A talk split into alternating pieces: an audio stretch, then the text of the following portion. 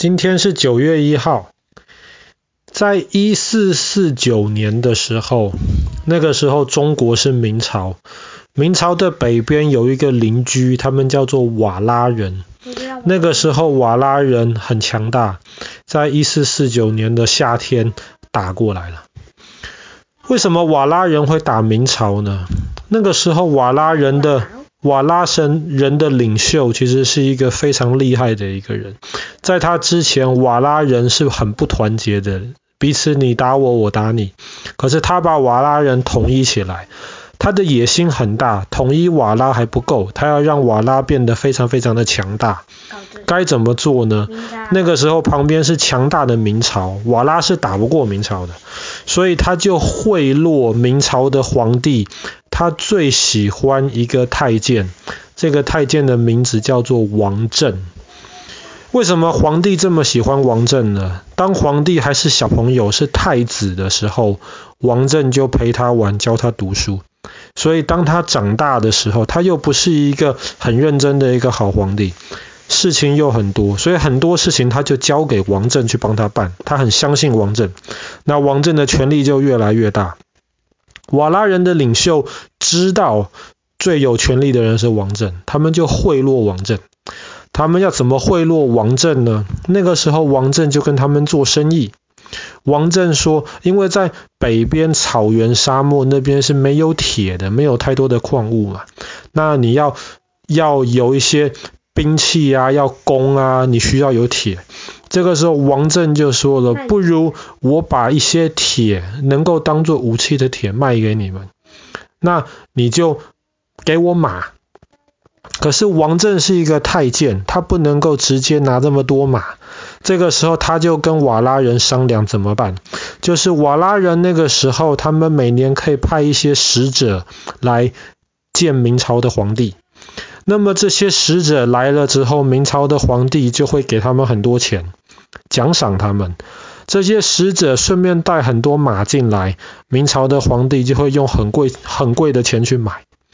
王振就商量好了，他就说明朝规定只能带五十个使者，没有关系，你们可以带五百个，我就给你们五百个人的钱。然后规定一匹马可以卖五千块钱，没有问题。五千乘五百。你们。马带进来，我给你卖一万，你这个是好马，值得我花一万去买。所以这一些钱，当然就是那个、那个、呃、那个他们瓦拉人赚过去了。然后瓦拉人赚了这些钱之后，他再给很多好处啊，金银财宝这些东西给王振。所以这样子两边相安无事，大家都很好。王振赚很多钱，反正皇帝也不管事情。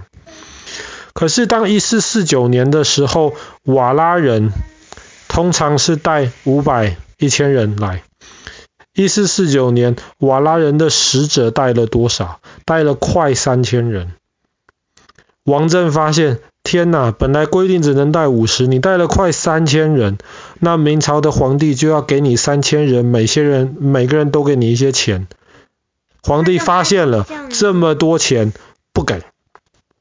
太大了，而且你们这是带了很多很多马，本来说你们可能带一百匹、两百匹、三五百匹都好，你们这是又带了几千匹。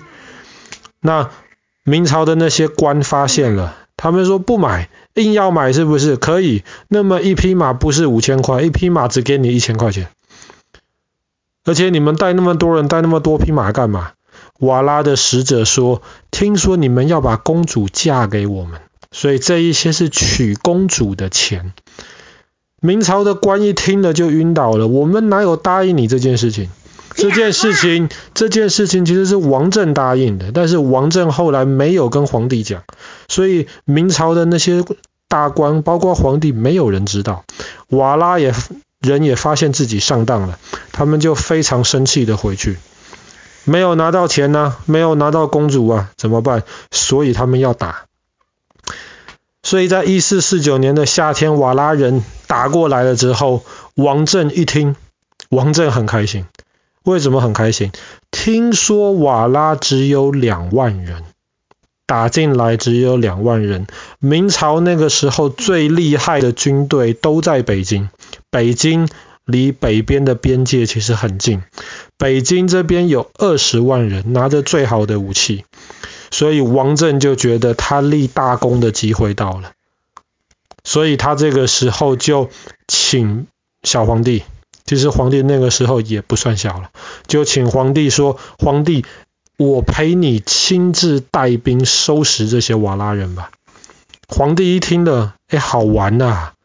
二十个人打两呃，二十万人打两万人，平均十个人打一个人，那不是轻轻松松的事情吗？不是。所以皇帝就同意了。那么你想想看，二十万人出去打仗要吃饭，对不对？对。要武器，对不对？其实这些东西都要花很多时间准备的。但是王振不管，皇帝也不知道，二十万人不到五天的时间就出发了。他们本来想说，王振心里想的是到外面兜一圈，顺便看到两万瓦拉人揍一揍、抢一抢，当做观光旅游绕一圈就回来。结果他们离开北京没有多久，边界的一个城被瓦拉打下来了。嗯，大同，大同被瓦拉打下来了。本来防守大同的那些人逃到。皇帝跟那个王振的身边，王振就问发生什么事情？哇，本来防守大同的那些人把瓦拉说的非常厉害，非常可怕，又非常的凶猛。这个时候王振听了有点害怕，好像事情没有他想的这么轻松。他就决定，我们先撤退吧。先撤退也没有问题，二二十万人出去郊游远足绕一圈，这个也就罢了。可是王振的家乡，他的老家正好离那地方不远，所以撤退他没有选最快退回到北京的路。他说：“我们去我家乡绕一下，请皇帝去看看。”他的家乡就是小村庄，没什么好看呐。他为什么要请皇帝去呢？你知道有一些人小时候很穷，忽然变得很有钱，他就巴不得让他小时候瞧不起他的那些邻居全部都看看他多有钱。王振就是这样子的人，想想看，把皇把皇帝带回去我的家乡，我的邻居看一看，天呐！王振现在你跟皇帝在一起多风光啊！就这样子，二十万大军快到了王振的家乡外面，这个时候王振忽然说：“停！”撤退，绕另一条路走。为什么？皇帝都觉得奇怪，为什么？王振给了一个理由。这个时候八月底了，种的那些小麦啊、稻子要收成了。二十万人开，二十万人过去会把这些东西压坏掉。我们不能让老百姓辛苦了一年没有收成。所以大军这个时候，你如果真的去王振家也罢，大军这个时候又撤退绕了一段路。很多人觉得，因为王振在他的家乡里面有很多地，王振是怕自己的地被二十万大军给破坏掉，所以就绕路。结果这样子又不直接撤退回北京，中间又绕路，又转来转去，瓦剌的军队就跟在后面追来。不过追来没有关系。他们走到了晚上，前面就是一个城。他们退回到城里面去休息，有坚固的城墙，那也没有关系。王振这个时候又说：“停，大军在城外面等。为什么？因为我还有十箱行李没有到，我怕被人家抢走。等到我的行李到了，大军再进城。结果行李没有到，瓦拉的士兵到了。”瓦拉的士兵到了，他们又没有进城，他们又没有进城，该怎么办呢？再怎么说，瓦拉就两万多人，两万多人打二十万装备非常好的士兵，训练很好的士兵，也是打不赢的。这个时候，有一些士兵就停下来，就开始挖那些。洞啊，开始要防守啊，开始要在外面建一些这种防御的那种，对，那些堡垒。瓦拉来，他发呃发现二十万人又有堡垒，瓦拉知道打不赢，打不赢怎么办呢？瓦拉的领袖就跑去找人，去找王振，就说：其实我们不是真的要来打仗的，我们来和谈吧。我们这次会来是因为你钱跟马的钱你付不够啊，我们来和谈，你付多一点我们就退。王振一听了就很开心，王振就说：“好，我们就来和谈吧。”瓦拉的领袖说：“不如就这样子吧，要和谈，我让我的部队先撤退，这样你比较放心，你就可以出来了，我们好好谈。”王振一听了就信了，看到瓦拉的部队就撤退几公里，他们真的撤退几公里了。所以这二十万个的的士兵，明朝的士兵跟皇帝就从他们的防卫的那些堡垒里面出来了。其实这些都是瓦拉的计谋。这个堡垒叫做土木堡。一四四九年的今天，九月一号，当他们的士兵从堡垒里面出来的时候，瓦拉的部队冲过来了。二十万士兵没有堡垒，非常累，食物不够，而且被王振折腾的到处走来走去，没有人想打仗。瓦拉部队冲进来了，大喊：“没有穿盔甲、没有拿武器的，我们就不杀。”结果一堆明朝的士兵把武器放下来，把盔甲脱掉。你猜呢？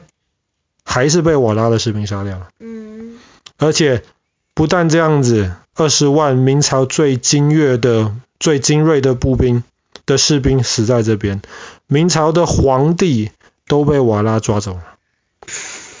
这件事情叫做土木堡之变，发生在一四四九年的今天，在土木堡这个地方，明朝的皇帝被抓走。